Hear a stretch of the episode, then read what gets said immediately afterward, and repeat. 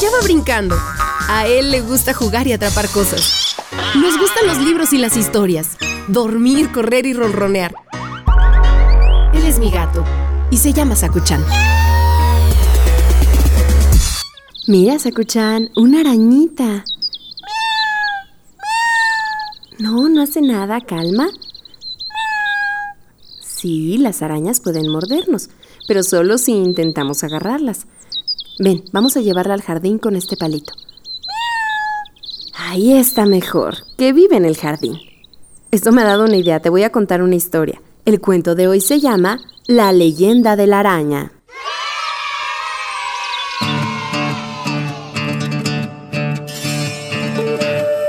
La princesa Uru era la heredera al trono del imperio inca. Su padre la adoraba y deseaba que en un futuro, cuando él dejara de ser rey, ella se convirtiera en una gobernante justa y querida por su pueblo. Por esta noble causa se había esmerado en educarla de forma exquisita, desde el día de su nacimiento. Siempre estuvo rodeada de los mejores maestros y asesores de la ciudad. Desgraciadamente la muchacha no era consciente de quién era ni de lo que se esperaba de ella. Le daban igual los estudios y no le importaba nada seguir siendo un ignorante. Lo único que le gustaba era echar la flojera vestirse con elegantes ropas que resaltaran su belleza. Por si esto fuera poco, tenía muy mal carácter y se pasaba el día mangoneando a todo el mundo. Si no conseguía lo que quería, se comportaba como una joven malcriada y déspota que pasaba por encima de todo aquel que le llevara la contraria. Así eran las cosas hasta el día en que su padre, el rey, falleció y no tuvo más remedio que ocupar su lugar en el trono. Los primeros días la nueva reina puso cierto interés en escuchar a sus ayudantes y actuó con responsabilidad, pero una semana después estaba más que aburrida de dirigir el imperio.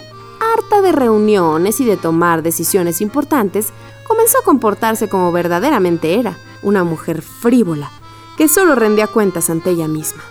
Una mañana, de muy malos modos, se plantó ante sus secretarios esto me da igual. Yo no quiero pasarme el día dirigiendo este imperio. Es el trabajo más aburrido del mundo. Yo he nacido para viajar, lucir hermosa, ponerme hermosos vestidos y asistir a fiestas. De los asuntos de Estado que se preocupe otro porque yo lo dejo. Fueron muchos los que intentaron hacerle entrar en razón entre ellos el consejero real. Este, señora, eso no es posible. Usted debe comportarse como una reina madura y responsable. ¿Acaso no se da cuenta de que su pueblo la necesita? No puede abandonar sus tareas de gobierno. La reina Uru se giró apretando los puños y sus ojos se llenaron de rabia. A todos los que están aquí les digo que son unos insolentes atreven a cuestionar mi decisión? Yo soy la reina y hago lo que se me da la gana.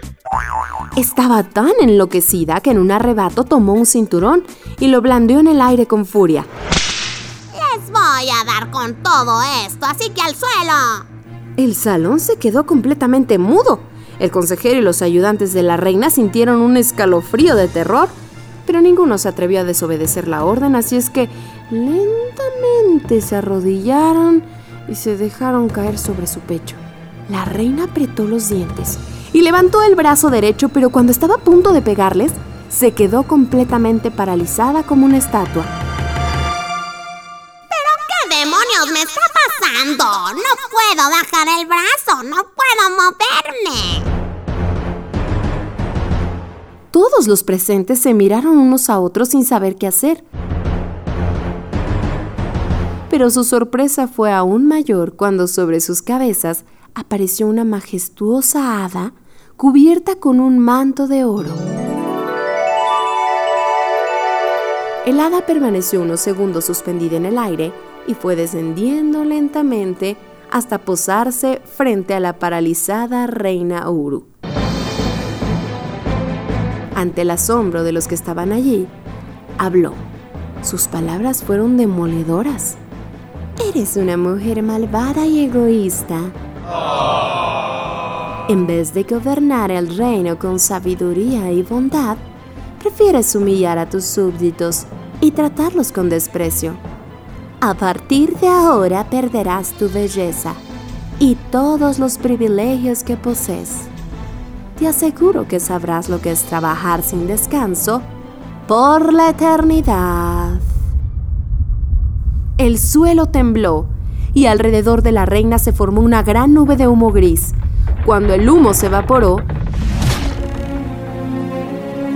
en su lugar apareció una araña negra y peluda. El hada había convertido a Uru en un arácnido feo.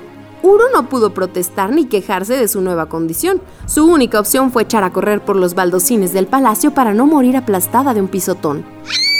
Para su fortuna, consiguió ocultarse en un rincón y, como todas las arañas, empezó a fabricar una tela con su propio hilo.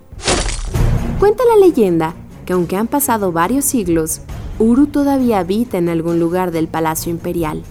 Hay quien incluso asegura que la ha visto tejer sin parar mientras contempla con tristeza cómo la vida sigue su curso en el que un día muy lejano fue su hogar. Colorín colorado, este cuento ha terminado. El que se quedó sentado se quedó pegado. ¿Qué tal con la reina malvada, eh? Y luego se hizo araña para que se le quite. Ándele.